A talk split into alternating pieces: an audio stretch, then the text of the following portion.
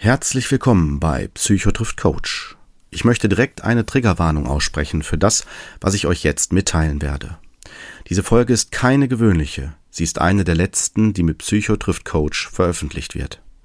Ich muss euch leider mitteilen, dass Judith am 5. Februar 2022 plötzlich und unerwartet gestorben ist.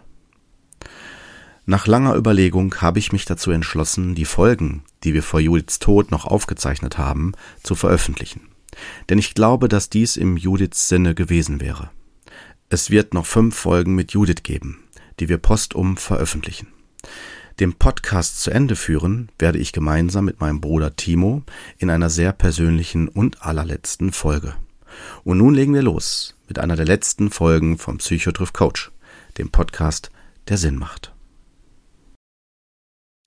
Bevor es losgeht, möchte ich euch noch gerne auf etwas Besonderes hinweisen. Diese Folge wurde online aufgezeichnet. Also das Interview wurde quasi von zu Hause über eine Software per Video und Audio aufgezeichnet. Während dieser Aufzeichnung sind leider die letzten 20 Minuten abhanden gekommen aufgrund von technischen Problemen.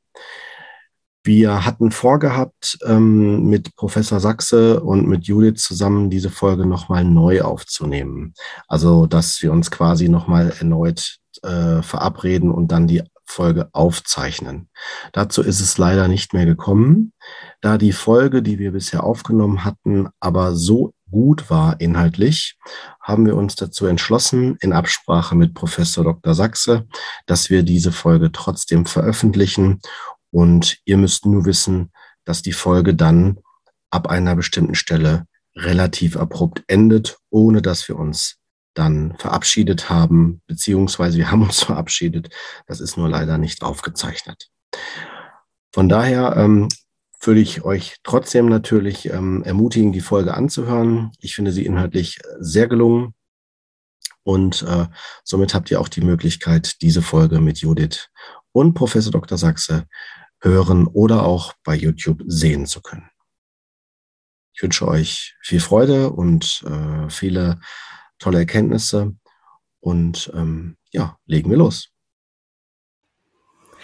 Ja, hallo, herzlich willkommen bei Psychotriff Coach, einer neuen Folge mit äh, einem sehr spannenden und ähm, ja tollen Gast heute. Ich freue mich sehr und ich glaube, Kurt, du wahrscheinlich noch viel mehr, ähm, denn ähm, das ist natürlich auch ein Fachkollege von dir.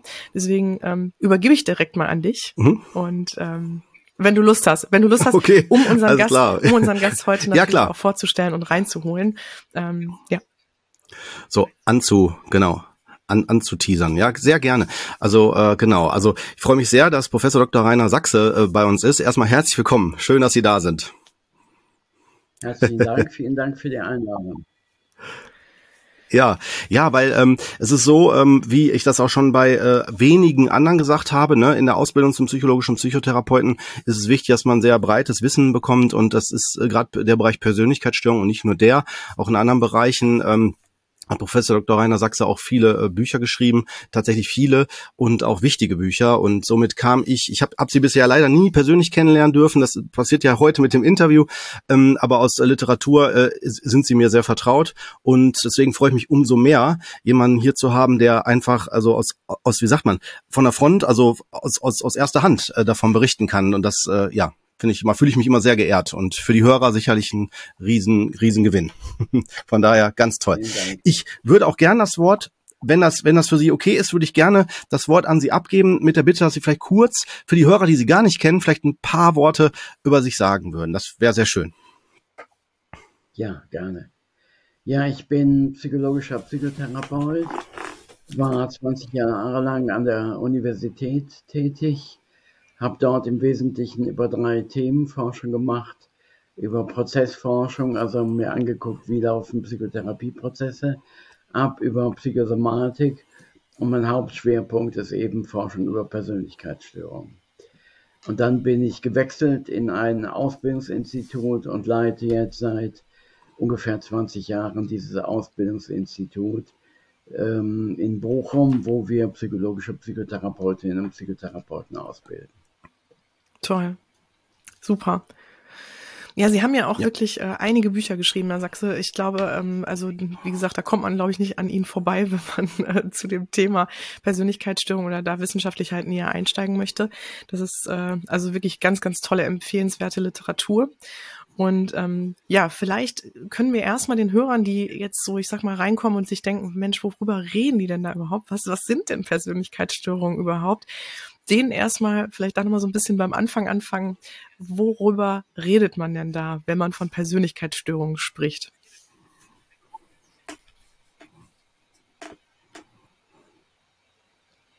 Ja, das ist natürlich ein sehr schwer äh, definierbares Konzept und man muss in der Psychologie immer sagen, es gibt keine einheitliche äh, Konzeption davon. Deswegen möchte ich mich eigentlich im Wesentlichen an meiner Konzeption orientieren. Erstens, weil ich sie gut kenne und weil man ja. natürlich eine Wahl treffen muss. Na, wenn man über Persönlichkeitsstörungen spricht, muss man sich erstmal fragen, was ist denn Persönlichkeit? Und Persönlichkeit bedeutet im Grunde, dass wir davon ausgehen, es gibt psychologische Faktoren, die konsistent sind, die stabil über die Zeit sind, die man in der Biografie lernt und die eigenes Verhalten und Erleben sehr stark formen und sehr stark bestimmen. Und der Kern der Persönlichkeit ist eigentlich die Idee, dass diese Faktoren zeitstabil Verarbeitung erzeugen. Das heißt, ne, wenn Sie heute empfindlich sind auf bestimmte äh, Situationen, dann sind Sie es auch nächste Woche und die Zeitstabilität zieht sich so über mehrere Jahre. Das ist natürlich wichtig auch in Interaktionen, weil Zeitstabilität heißt, sie sind in einem gewissen Maße berechenbar und auch verlässlich. Also wenn wir keine Persönlichkeitsstörung hätten und immer neu auf irgendwas reagieren, wäre das für unsere Interaktionspartner natürlich eine megamäßige Katastrophe. Also wir wissen überhaupt nicht, wen er vor mhm. sich hat und wie er sich auch nicht einstellen soll. Ne, und da gibt es eben verschiedene äh, Faktoren. Es gibt Motive, die Teil der Persönlichkeitsstörung sind, also Dinge, die ich will, die mir gut tun, die mich zufrieden machen und ähm, aus denen ich Ziele ableite. Ne, manchmal sind es Ziele fürs ganze Leben, manchmal sind es Ziele für zehn Jahre, sehr unterschiedlich. Und sogenannte Schemata, also bestimmte Überzeugungen, die sehr stark determinieren, wie wir Informationen verarbeiten. Also ich würde ganz gerne bei den Beispielen ähm, auf die sogenannte narzisstische Störung rekurrieren.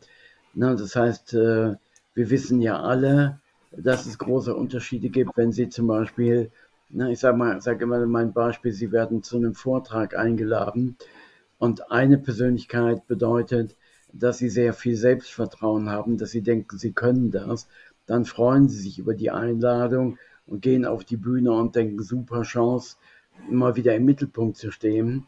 Wenn Sie aber eine Persönlichkeitsstörung haben, dass Sie an der Stelle ängstlich sind und sich nicht zutrauen, dann wird diese Einladung für Sie eine Katastrophe. Mhm. Ne, deshalb sehen Sie, dass die Situation, Einladung zum Vortrag allein ja nicht der Punkt ist, ne, sondern Sie bringen aus Ihrer Biografie bestimmte, wir sagen, Verarbeitungsmuster oder Denkmuster ähm, mit in die Situation, und diese typischen Denkmuster, die bilden Persönlichkeiten. Mhm. Verstehe. Mhm. Ja. Das, Und, Entschuldigung, genau. Ja. Die, äh, vielleicht, hm? ja, die Frage, nee, ich, die sich da direkt aufdrängt, ist, wie entstehen denn solche Muster, ne? Oder wie entsteht sowas denn? Naja, ähm, man hat ja immer die Frage nach der genetischen Disposition auch. Und da muss man sagen, das ist auf einer Ebene trivial, denn wir alle kriegen das Gehirn genetisch mit und das Gehirn ist eine Voraussetzung dafür für alles. Und sie kriegen natürlich auch für die Persönlichkeit genetische Faktoren mit. Na, zum Beispiel Temperamentfaktoren, also wie temperamentvoll sind sie oder wie stark sind sie extrovertiert. Das ist natürlich in einem relativ hohem Maße genetisch determiniert. Ansonsten aber spielen Lernfaktoren eine Rolle. Na, Sie müssen ja bedenken, Sie sind in Ihrer Biografie in Familien eingebunden und Ihre Eltern akzeptieren bestimmte Dinge oder geben Ihnen Hinweise, wie Sie sein sollten oder was Sie von Ihnen erwarten.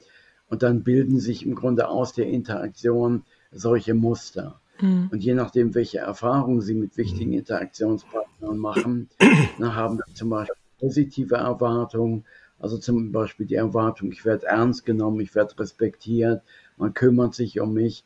Ne, wir nennen das sogenannte Beziehungsschemata. Also sie haben bestimmte Erwartungen an Beziehungen auch in ihrem Erwachsenenalter.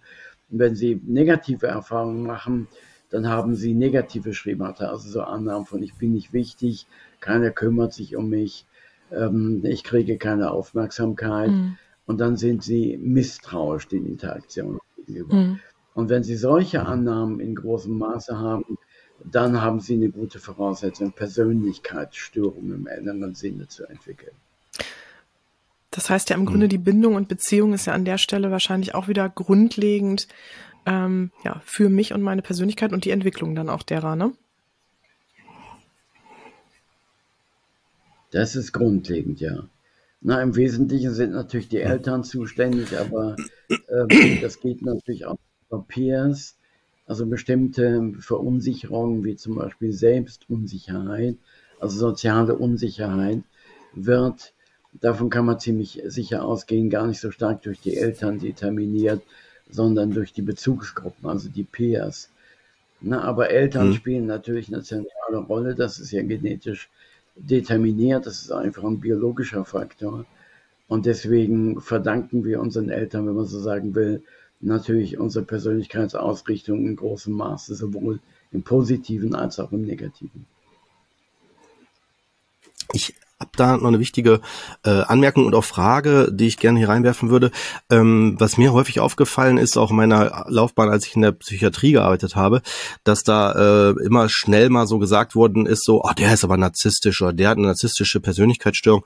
Und äh, da ist mir dann so, als ich dann auch die Psychotherapeutenausbildung, die weiter, die die äh, die Ausbildung gemacht habe, ähm, ist mir nochmal klar geworden, auch durch durch das durch durch, durch das ganze theoretische Wissen, dass äh, eines der wichtigsten Kriterien, so habe ich es verstanden verstanden, ist ja der Leidensdruck, dass die Person selber einen Leidensdruck daran hat, um so eine Persönlichkeitsstörung ja vergeben zu können. Was glaube ich ja direkt ja in dieser, mit, mit diesem Kriterium deutlich macht, dass ja, wenn jemand anders zum Beispiel unter etwas leidet, also das Umfeld quasi, nicht automatisch gesagt werden kann, dass die Person ja eine Persönlichkeitsstörung hat, wenn sie selber ja unter diesen Anteilen nicht leiden würde. Ist das, ist das so richtig zusammen, ja, sag mal, runtergebrochen, äh, markiert? Ja, das ist nicht ganz korrekt. Ähm, sie haben im mhm. Grunde natürlich den, den Punkt, und so kann man auch einen Stil von der Störung unterscheiden. Ähm, sie müssen bedenken, Sie haben ja eine bestimmte Akzentuierung. So kann man das bezeichnen. Also Sie haben hm, narzisstische genau. Strukturen. Genau. Das heißt, Sie reagieren narzisstisch einfach auch in Interaktionen. Sie sind sehr leistungsorientiert, Sie sind kritikempfindlich. Solche Merkmale definieren eine Akzentuierung im Narzissmus. Und ob sie jetzt eine Störung haben oder einen Stil, das hängt von der Ausprägung dieser Akzentuierung ab. Wenn sie die in leichter mhm. Ausprägung haben, dann haben sie sogar Ressourcen. Sie sind eben leistungsorientiert, sie sind anstrengungsorientiert. Das heißt also, dann, dann werden sie mit hoher Wahrscheinlichkeit in ihrem Leben einigermaßen erfolgreich. Wenn sie aber die mhm. Akzentuierung mhm. übertreiben, dann bekommen sie Kosten. Na, also die, ein Kostenfaktor ist zum Beispiel, dass Narzissten in hohem Maße darüber bestimmen wollen, wie Interaktionspartner mit ihnen umgehen. Na, wir nennen das eine Regelsetzerstruktur. Na, also die haben zum Beispiel so eine Vorstellung, man hat für mich da zu sein, man hat mir Arbeit abzunehmen, man hat mich respektvoll zu behandeln und man hat mich nicht zu behindern. Und wenn sie solche Regeln übertreiben, dann gehen sie natürlich Interaktionspartnern mehr oder weniger gewaltig auf die Nerven. Und dann reagieren die Interaktionspartner eben überhaupt nicht mehr positiv. Und eine Störung beginnt eigentlich ja. dann, wenn die Kosten größer werden als die Gewinne. Das kann man ganz allgemein so genau. sagen. Das heißt, genau. sie erzeugen mehr Kosten, mehr unangenehme Effekte in ihrem Leben als angenehme. Ähm, und das kann natürlich, ja. wenn sie eine starke Störung haben, sehr extrem werden. Und unter den Kosten leiden sie hm. natürlich schon. Die kriegen sie mit und denken, verdammte Scheiße, na, irgendwas läuft nicht und das ist ja, auch richtig. die Motivation, letztendlich in die Therapie zu gehen.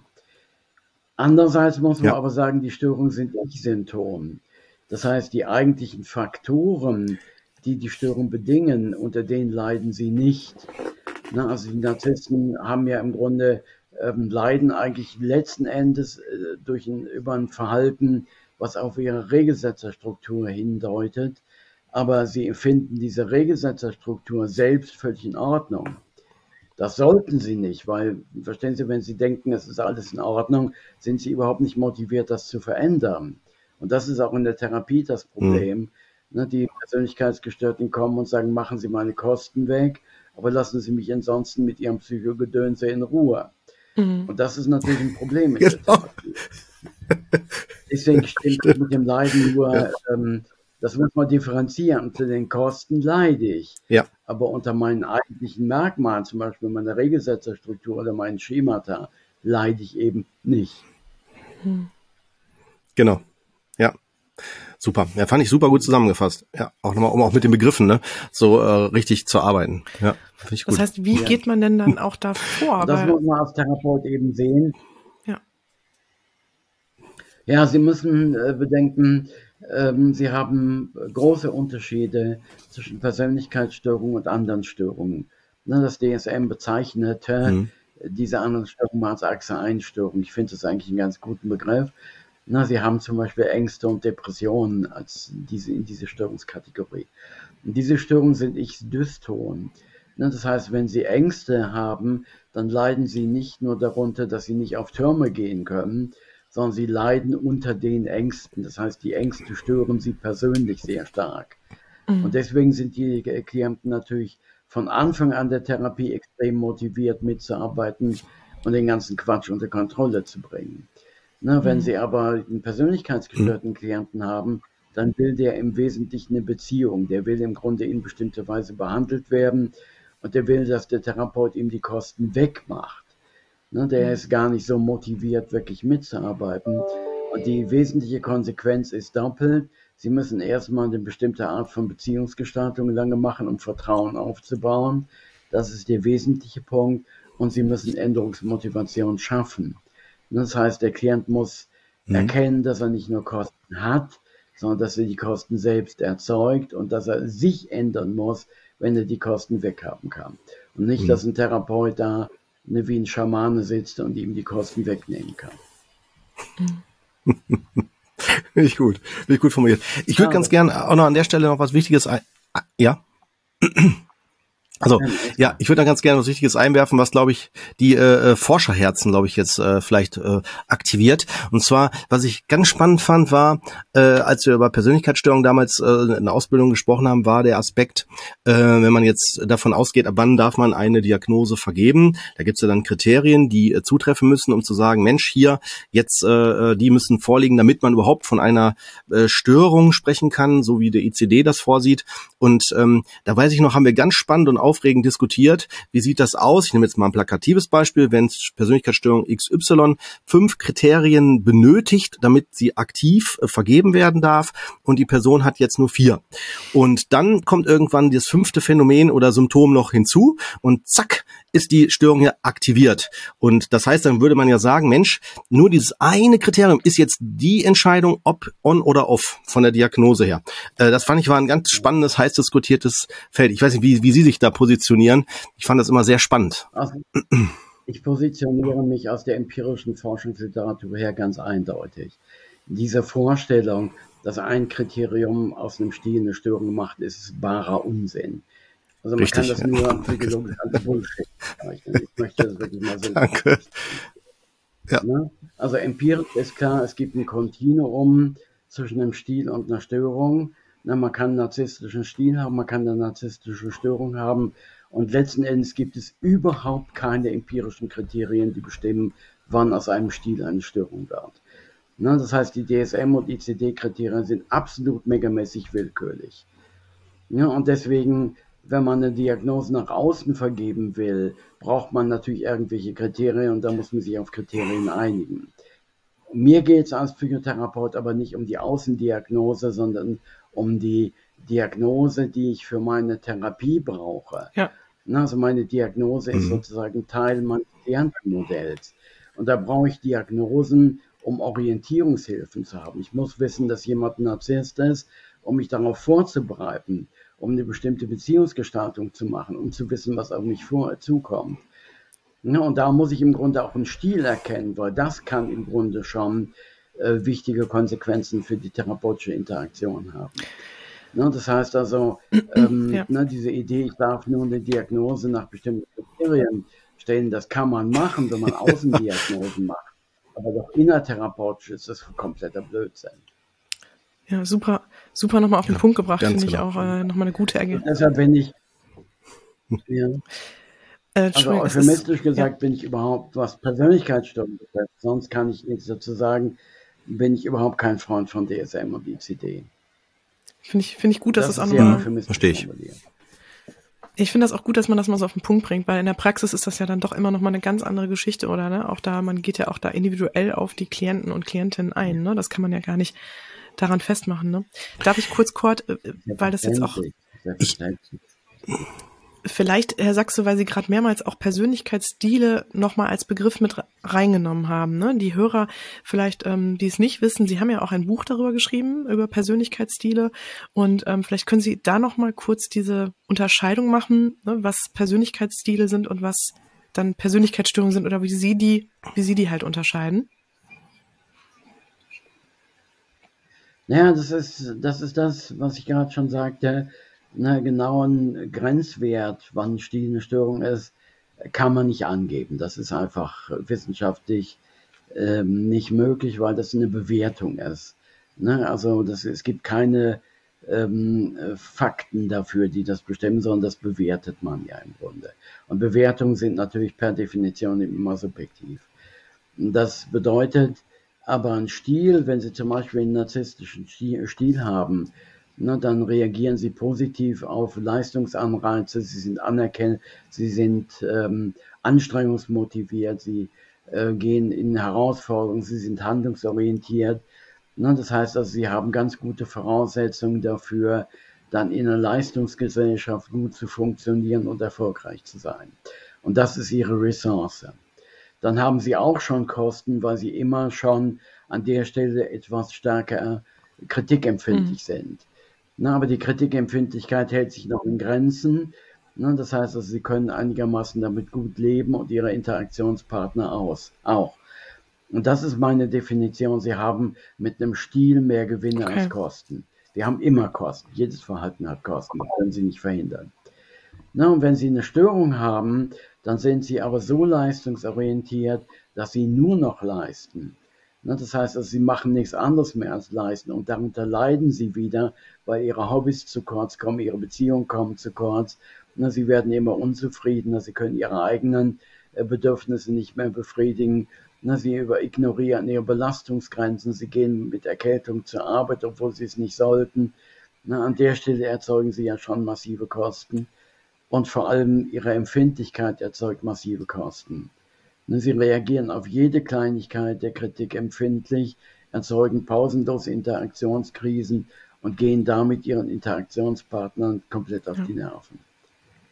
Mhm. Also irgendwo ist der kritische Punkt, der ist individuell. Das ist für verschiedene Leute ist er an unterschiedlichen Stellen, wo wenn man in der Therapie darüber arbeitet, die Leute sagen, okay, mit den Kosten kann ich leben, das ist okay, die kann ich akzeptieren. Oder wo die Leute irgendwann sagen, nee, das geht nicht, da muss ich was tun. Und das ist der Punkt, wo wir als Therapeuten mhm. sagen, da wird aus einem Stil eine Störung. Mhm. Verstehe. Mhm. Ja, finde ich gut. Ja, ich hätte ganz gern noch den Aspekt hinzugenommen, wenn wir jetzt schon bei gerade bei Diagnosen oder Diagnosestellungen sind, ne? was ja auch ein sehr heißes Thema ist, wo, wo ich auch gespannt bin, bin, wie Sie sich positionieren, ist ja auch der Aspekt, äh, wann man Persönlichkeitsstörungen geben sollte, ne? Weil ja da auch immer wieder auf hingewiesen wird, bitte äh, vorsichtig zu sein, gerade wenn man im Jugendalter zum Beispiel anfängt, da irgendwie äh, wild mit Diagnosen rumzu, sag mal, arbeiten, wobei ja jetzt nochmal für die, die nicht aus dieser, aus diesem wissenden Feld kommen oder fachlich ausgebildet sind, dass man ja sagt, dass gerade im Jugendalter sich ja mit die Persönlichkeitsstruktur ja auch mit festigt und es geht ja eh auch bei Diagnostik, hatten Sie ja gerade auch schon angedeutet, auch um die Kontinuität, also nicht einfach nur eine Momentaufnahme, sondern über eine längere Zeit. Ne? Deswegen bin ich gespannt, was Sie da sagen würden, äh, ab wann oder ob das, äh, ja, ob gerade im Jugendalter, ne, ob das da sinnvoll ist oder wie man das da machen könnte ne, oder sollte. Also das geht auf das zurück, was ich gerade gesagt habe. Diagnostik hat ja eine mhm. bestimmte Funktion. Es geht ja nicht um Diagnostik, sondern es geht darum, was Sie mit Diagnostik wollen. Und da gibt es eben zwei Punkte. Sie machen Diagnostik genau. innerhalb der Therapie. dann geben Sie diese Diagnose überhaupt nicht nach außen, sondern diese Diagnose hat den Sinn, therapeutische Entscheidungen zu treffen. Das können Sie irgendwann mit dem Klienten diskutieren, genau. aber Sie geben es nicht nach außen. Und ähm, da ist es natürlich wichtig, auch einen Stil wahrzunehmen. Das heißt, für sich selbst innerhalb der Therapie müssen Sie diese Diagnose sehr schnell vergeben. Und selbstverständlich hat man mit 18 eine sehr ausgeprägte Persönlichkeitsakzentuierung. Na, man hat schon mit 10 zum Teil eine ausgeprägte Persönlichkeitsakzentuierung. Und wenn Sie einen 18-jährigen Klienten haben mit einer narzisstischen Akzentuierung, dann müssen Sie das erkennen als Therapeut, sonst bauen Sie Scheiße in der Therapie, schlicht hm. und ergreifend. Genau, ja, genau. Der andere Punkt, wenn ja. Sie Diagnosen nach außen geben, dann wissen Sie nicht, was damit passiert. Und wir wissen in unserer Gesellschaft, na, dass ähm, starke Abwertungstendenzen gibt und dass es viele Leute die, gibt, die Diagnosen abwertend benutzen. Das ist natürlich so. Und deswegen ist es natürlich richtig, dass Sie sagen, wenn Sie Diagnosen nach außen geben, müssen Sie vorsichtig sein. Na, weil das im Grunde ja. sozusagen gravierende Konsequenzen äh, für die Person haben kann. Aber das müssen Sie äh, berücksichtigen. Ja. Was ich innerhalb der Therapie mache, geht nur mich und meinen Klienten was an. Und das muss ich tun, um vernünftig zu therapieren. Wenn ich aber Diagnosen in irgendein Gutachten schreibe, muss ich mir sehr gut überlegen, ob ich das tun kann. Und das würde ich zum Beispiel aus ethischen Gründen nur nach ausführlicher Besprechung mit meinem Klienten machen. Mhm. Mhm. Ja, ich finde das übrigens super, ne? Diese ein, diese, was Sie da auch vorschlagen, diese Einschätzung auch nach Stile, weil äh, ich kann mich noch erinnern, als ich angefangen habe, ich habe ja zuerst eine Krankenpflegeausbildung gemacht, da arbeitet man mit vielen Dingen auch intuitiv, dass man die so ein bisschen mit erfasst und so. Äh, da habe ich ja noch keine, also habe ich ja keinen Auftrag äh, zu therapieren, da begleite ich ja anders, ne, als als Krankenpfleger. Aber mhm. als ich dann äh, die Ausbildung gemacht habe, ist mir klar geworden, wenn man den Bereich der Persönlichkeit äh, unter, äh, unterschätzt im Sinne von gar nicht so richtig mit mit einbezieht, würde ich behaupten, ist das eine gefährliche Begleitung, äh, weil gerade dieses, dieses, diese Persönlichkeitsaspekte hinzuzunehmen, sind für mich sogar, äh, ich würde, ich würde so weit gehen und sagen, die sind notwendig, um überhaupt eine erfolgreiche Therapie zu machen. Also so würde ich es zumindest sehen. Ich weiß nicht, wie Sie das einschätzen. Ja, ja. also ich habe oft äh, mit Kollegen und Kolleginnen Supervision gemacht. Ich habe ja fast 40 Jahre als Supervisor gearbeitet, die keine gute Kenntnis von Persönlichkeitsstörungen hatten und die sind immer wieder in Probleme geraten, dass die Therapie falsch war, ungünstig war, dass man fest saß und dann nicht wusste, wie weiter. Na, also diese Kenntnis ist extrem wichtig, weil Persönlichkeitsstörungen sind extrem verbreitet und Störungen auch. Man hat ja immer gedacht, früher, es gibt kaum Persönlichkeitsstörungen, aber inzwischen weiß man empirisch, dass das nicht stimmt. Na, wenn Sie einen Klienten haben, ist die Wahrscheinlichkeit, dass der irgendeine Persönlichkeitsakzentuierung habe, weit über 80 Prozent. Das heißt, wenn Sie Therapie machen, können Sie die gar nicht vermeiden, muss man so zu formulieren. Und wir sehen, ich habe ja auch ähm, Supervision in Kliniken gemacht, ähm, dass es dann für die Krankenpfleger und Krankenschwestern auch ein Problem ist in der Psychiatrie oder in der Psychotherapie, wenn die nicht wissen, dass Leute eine, bestimmte Störung haben, dann sind die empfindlich. Also ne, sie, man muss wissen, mhm. wie ein Narzisst reagiert und dass das ein Teil der Störung ist. Der macht das ja nicht, um Leute zu ärgern. Wenn sie das aber nicht wissen, dann ärgern sie sich ständig. Oder das, was ich mit dem ähm, mit der Änderungsmotivation gesagt habe. Die Klienten sind nicht änderungsmotiviert. Und im Pflegepersonal gibt es dann immer Aufstand und sagt, ja, der muss aber änderungsmotiviert sein, sonst können wir nichts für den tun. Das ist alles Blödsinn. Verstehen Sie, wenn Sie von einem Klienten, der mit Persönlichkeitsstörungen erwarten, dass der änderungsmotiviert ist, dann erwarten Sie, dass er seine Störung abgibt, bevor er in den Therapieraum kommt. Wie soll er das machen? Genau, das ist Teil seiner genau. Störung. Ja. ja. Also ich muss doch wissen, wie jemand funktioniert, um mich vernünftig auf den einstellen zu können. Und das ist essentiell. Richtig. Vollkommen, vollkommen, bin ich voll bei Ihnen. Zumal man ja auch, äh, also wird da auch andocken noch und auch auch äh, noch ergänzen. Also ich kann mich an, an Fälle erinnern, äh, bei denen ich die, diese, diese, diesen Blick auch schon hatte, also auch schon äh, sag mal, durch meine Psychologie, da hatte ich gerade mein Studium beendet, äh, auch schon mit im Blick hatte, wenn ich, als ich da Betroffene begleitet habe, die zum Beispiel eine ängstlich vermeidende Persönlichkeitsstruktur hatten, ne? die dann halt gerade in den Bereichen, wo sie besonders aktiv, also sehr stark auch in Leidensdruck, in Symptomerleben gegangen sind, hatte man, hätte, hat man phänotypisch festgestellt, dass sie halt, bevor das aktiv wurde, ein ganz anderes Erscheinungsbild hatte also relativ kompetent wirkte und äh, gut interagieren konnte und dann plötzlich, als dieses, das, dieses, ich sag mal, dieser Stil, dieses Schema aktiv wurde, war sie plötzlich nur noch ein, ein Schatten ihrer selbst. Und äh, da habe ich natürlich dann äh, sofort das, das zum Glück, zum Glück erkannt. Aber wenn ich das Wissen nicht gehabt hätte, hätte ich ja gedacht, was ist denn jetzt hier kaputt oder was ist denn hier los oder will die jetzt nicht oder ist die da so oder ja, ich überspitze das absichtlich jetzt ein bisschen, ne? Aber um nochmal deutlich zu machen, wie wichtig das ist, weil wenn ich das nicht erkenne, ich würde sogar so weit gehen. Ich weiß nicht, wie, wie Sie das sehen. Äh, ähm, ich würde sogar so weit gehen, dass man damit sogar noch äh, Störungen verstärkt, wenn man die nicht richtig ja. erkennt. Ja, da, das ist eindeutig. Ich würde auch gerne noch Sie eine, beschreiben, ja, ist ja noch ja. ein wichtiger Punkt. Ja. Ich habe auch noch eine Verständnisfrage, genau zu dem, was Sie jetzt ausgeführt haben, oder du, Kurt. Ähm, kann es dann sein, dann auch, dass verschiedene Persönlichkeitsstile und Akzentuierungen, die vielleicht auch zum, zum Teil total konträr sind, innerhalb einer Person stattfinden können? Ja, das wollte ich gerade ausführen. Das ist nämlich okay. genau der Punkt. Ja, man nennt das Komorbiditäten. Also man kann mehrere Störungen gleichzeitig haben. Mhm. Und die Forschung zeigt, dass Komorbiditäten sehr viel wahrscheinlicher sind als Einzelstörungen. Mhm. Na, sie haben meist eine dominante Störung, die wir Leitstörung nennen. Und dann haben sie ein, zwei, drei äh, Stile noch und manchmal eben auch ausgeprägte zweite Störungen. Und es gibt, wir nennen das kompatible Störungen und konfligierende Störungen. Kompatible Störungen sind solche, die sich eigentlich ergänzen oder die sich nicht beißen, ne, sondern die eigentlich ganz gut miteinander harmonieren. Das ist zum Beispiel histrionisch und narzisstisch. Also wenn Sie histrionisch sind, neigen Sie zu Dramatik, Sie neigen dazu, gute Darstellungen zu machen. Und wenn Sie als Narzisst gleichzeitig Histrioniker sind, machen Sie extrem spannende Vorträge. Ne, das heißt, also, das ist eine Ressource unter Umständen, diese Störung zu haben. Aber Sie haben vollkommen recht, es gibt eben konfligierende Störungen.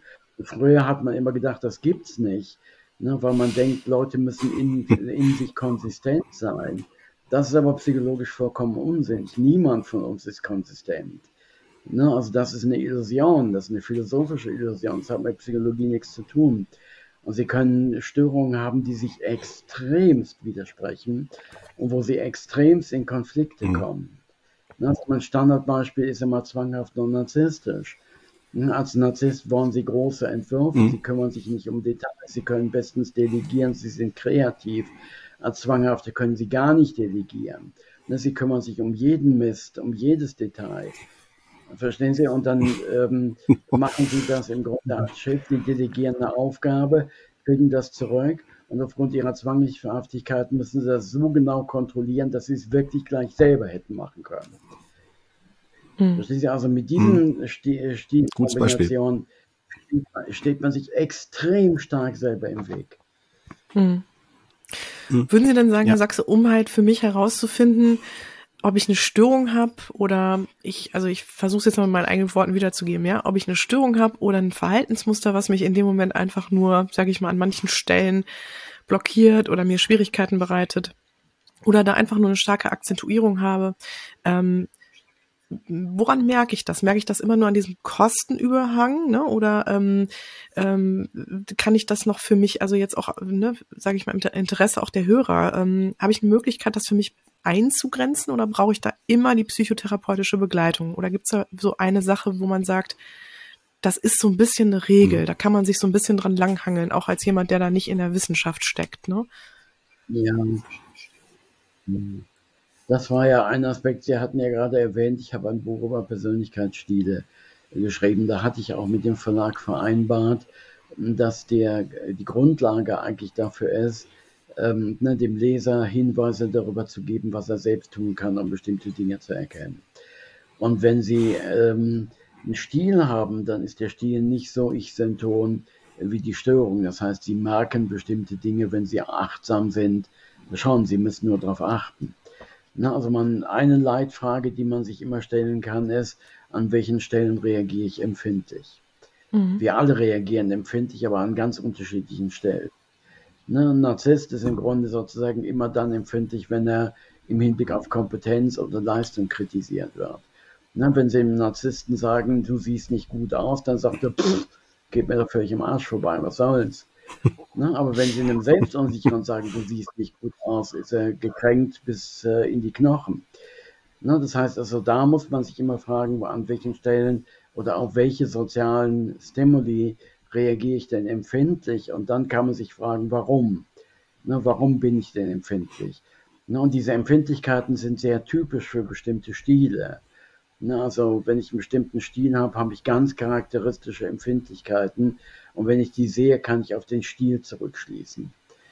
Ne, oder ähm, ne, worauf reagiere ich positiv? Ne, auf welche Interaktion reagiere ich positiv? Wenn Sie histrionisch sind, dann reagieren sie auf Aufmerksamkeit. Ne, sie wollen, dass der Partner ihnen signalisiert, ich möchte Zeit mit dir verbringen, ich kann ohne dich nicht leben, du bist mir wichtig. Wenn sie Narzisst sind, wollen sie persönlich gelobt werden dafür, dass sie höchst intelligent sind. Und wenn sie einem Narzissten sagen, ich kann ohne dich nicht leben, dann sagt er, schön, fein. Und wie findest du mich? ich denke, auch das ist total, ja, das ist total charakteristisch für bestimmte Stile. Ne, es ist nicht zufällig, wie man reagiert. In der Psychologie gibt es so gut wie gar keine Zufälle. Mhm. Also wenn Sie bestimmte Reaktionsmuster mhm. haben, das immer aufschlussreich, ne, und zu gucken, ne, auf welche Strukturen geht das bei mir zurück. Spannend. Danke auch, Herr Sachse, für die Beispiele, weil ich finde das immer gut, wenn man das ein bisschen in so einen Anwendungskontext bringt. Ich glaube, damit können die Hörer wahrscheinlich auch sehr viel anfangen. Das ist gut. Ja, man muss das illustrieren, sonst kann man es nicht nachvollziehen. Ja. ja, total. Sagen Sie, dürfte ich genau. Sie da fragen, oder ich will dir nicht zwischengrätschen, aber ähm, vom Ablauf jetzt. Ähm, ich finde die, diesen Grundsatz oder die Idee von Ihnen von dem Klärungs, also der klärungsorientierten Psychotherapie, ähm, auch wirklich da an der Stelle auch nochmal sehr spannend von der Herangehensweise. Können Sie das vielleicht auch so ein bisschen nochmal versuchen, für jemanden zu erklären, der damit noch keine Berührung hatte, ähm, ne, was das genau bedeutet und vielleicht auch da nochmal eine Abgrenzung ähm, herausstellen? Das wäre vielleicht ganz schön. Ja, wir gehen aufgrund der ähm, theoretischen Überlegungen und der Forschung davon aus, dass ähm, ihre Therapie störungsspezifisch sein muss. Also Sie müssen sich auf einen Narzissten einstellen, wenn Sie Narzissten haben. Und Sie müssen sich auf einen Histrioniker einstellen, wenn Sie Histrioniker haben. Sie müssen sich aber auch auf die Phasen einstellen. Na, also Sie sehen, die ähm, Personen haben sogenannte Beziehungsschemata und die erzeugen Misstrauen. Na, zum Beispiel, wenn ich denke, in, in Beziehung werde ich ständig kritisiert, dann bin ich nicht offen, dann gebe ich meinem Interaktionspartner Partner keine Informationen, weil ich denke, der wird die gegen mich verwenden. Das ist völlig zwingend, dass ich sage immer psychologisch, also ne, es ergibt sich psychologisch mhm. aus den Strukturen. Und dieses Misstrauen bringen die Klienten in die Therapie bei. Ne, die wissen rational, sie sind Therapeut, sie würden es nicht tun, aber ihre Schemata erzählen ihnen was völlig anderes. Und das heißt, die Wahrscheinlichkeit, dass Sie von persönlichkeitsgestörten Klienten von Anfang an relevante Informationen kriegen, ist fast null. Es ist völlig naiv zu glauben, Sie setzen sich mit einem Persönlichkeitsstörung ähm, Klienten zusammen, machen eine Exploration und dann wissen Sie Bescheid. Also wenn Sie das glauben, dann sollten Sie Ihre Diplom Ja, das muss man, also das ist so naiv. Ja. Ne, also das geht auf keine Kuhhaut. Ähm, Ne? Und das bedeutet, sie müssen erst Vertrauen bilden. Und das heißt, sie müssen sehr viel Beziehungsgestaltung machen. Aber Beziehungsgestaltung ist ja kein Selbstzweck, man macht es ja nicht, weil es Spaß macht, sondern sie müssen Vertrauen schaffen, dass der Kind sich öffnen kann. Ne? Und der zweite Punkt ist im Grunde, sie mhm. müssen Änderungsmotivation schaffen. Das ist die zweite Phase. Also sie müssen, dass der Kind sagt, ich will mich ändern, ich mache mit, ich streng mich jetzt in der Therapie an weil sonst kann Therapie überhaupt nicht funktionieren. Ne, der Klient muss ja aktiv Therapie machen. Das ist ja alles der Unterschied zur Medizin. Ne, in der Medizin können Sie die Arbeit dem Arzt überlassen. Ne, Sie können pennen und der macht irgendwas mit Ihnen. Ne, in der Psychotherapie heißt es aber, Sie müssen aktiv mitarbeiten, sonst passiert nichts. Und dazu müssen sie sich entscheiden. Und die dritte Phase heißt, sie müssen die relevanten Schemata, also die ganzen Überzeugungen, die Motive, die ihnen diese Probleme bereiten, müssen sie klären. Ne, man muss das als Therapeut verstehen, aber man muss es als Klient auch verstehen. Und in der vierten Phase muss man dann diese Schemata verändern, also systematisch daran arbeiten. Ne, und dafür verwenden wir eben sehr viele Maßnahmen auch aus der kognitiven Therapie, aus der Verhaltenstherapie, weil an der Stelle äh, ne, sind diese Umstrukturierungen eben sehr wichtig. Und in der fünften Phase müssen, müssen die Klienten das im Alltag ausprobieren, weil sie müssen ja im Alltag anders funktionieren, nicht im Therapieraum. Sehr gut. Ja. Also das ist das Grundkonzept genau. eigentlich der klärungsorientierten Therapie. Ja. Mhm.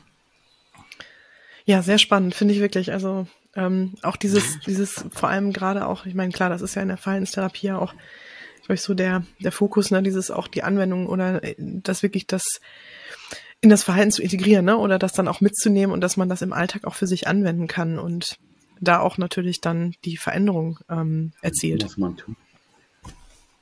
Ja. Wie, wie, also ich finde noch einen Bereich ganz wichtig zu, zu beleuchten. Ja, hm? ja. bitte. Sagen hm? euch. Achso, ja. Äh, ich würde ganz gerne noch auf jeden Fall den Bereich noch mit ins also alles gut. Ähm, ja, den, den Bereich zumindest noch auf jeden Fall mit reinnehmen, weil da werden wir häufiger angefragt, ähm, gerade für das Umfeld. Also wenn man zum Beispiel mit jemandem, der jetzt eine Persönlichkeitsstörung hat, äh, zusammen ist oder so, ne, dass man sich dann fragt, Mensch, wie kann man denn denjenigen angemessen begleiten oder damit umgehen oder was sollte man da wissen? Ähm, je nachdem, was man da überhaupt hier über so einen Podcast vermitteln kann. Aber ich finde es ganz gut, wenn man da vielleicht diesen Aspekt noch mit hinzunehmen, ne, was Sie da vielleicht entweder eine Erfahrung oder als, ja. als Ideen da gerne vermitteln möchten ne, in diesem Rahmen. Hm? Ja, das ist, äh, um nochmal auf das Buch zurückzukommen, das war auch ein Ratgeber für andere, ne, um genau das zu tun, was Sie eben ah. auch angesprochen haben. Ich muss meinen Interaktionspartner verstehen. Sonst kann ich nicht vernünftig mit ihm umgehen. Na, und wenn ich einen Interaktionspartner habe, der einen narzisstischen Stil hat, dann wird er an bestimmten Stellen charakteristisch empfindlich sein. Ne, der wird zum Beispiel sauer, wenn ich ihn kritisiere, selbst wenn ich es nicht böse meine.